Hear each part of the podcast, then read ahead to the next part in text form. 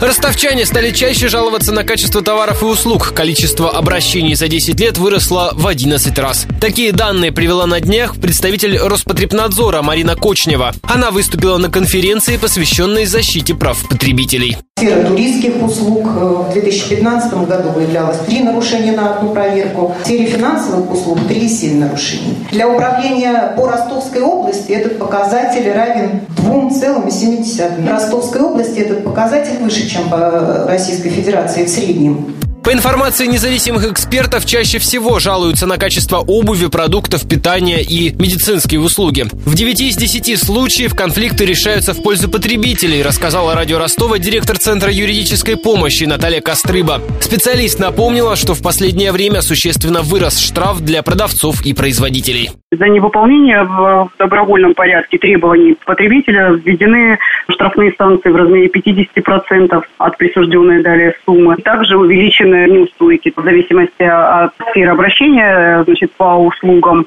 3%, по договору купли-продажи 1% от суммы договора в день. Я же добавлю, что сегодня Всемирный день стандартов. 70 лет назад на конференции в Лондоне представители 25 стран договорились разработать единую систему оценки качества.